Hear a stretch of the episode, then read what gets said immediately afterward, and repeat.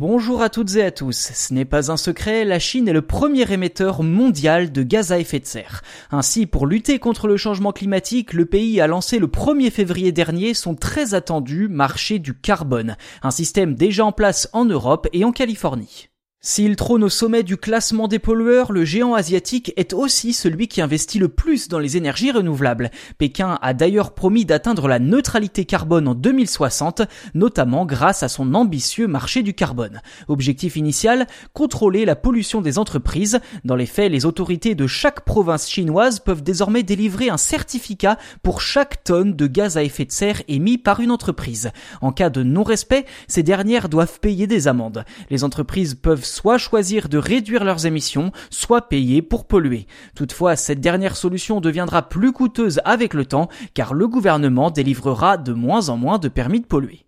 Pour l'heure, ce sont surtout les 2000 centrales à charbon du pays qui sont les plus polluantes. Elles sont d'ailleurs responsables de 30% des émissions de gaz à effet de serre en Chine. Toutefois, l'un des gros points faibles de ce marché du carbone provient des autorités chinoises elles-mêmes.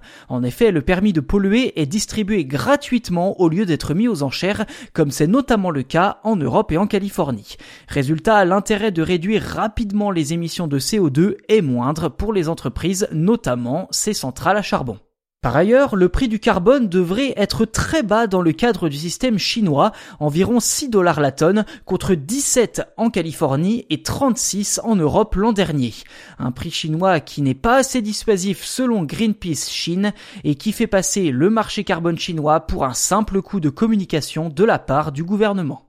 Le président Xi Jinping était en effet applaudi par l'ensemble de la communauté internationale fin 2020 après avoir annoncé que la Chine commencerait à réduire ses émissions polluantes avant 2030 pour parvenir à la neutralité carbone 30 ans plus tard, soit en absorber autant qu'elle en émettrait.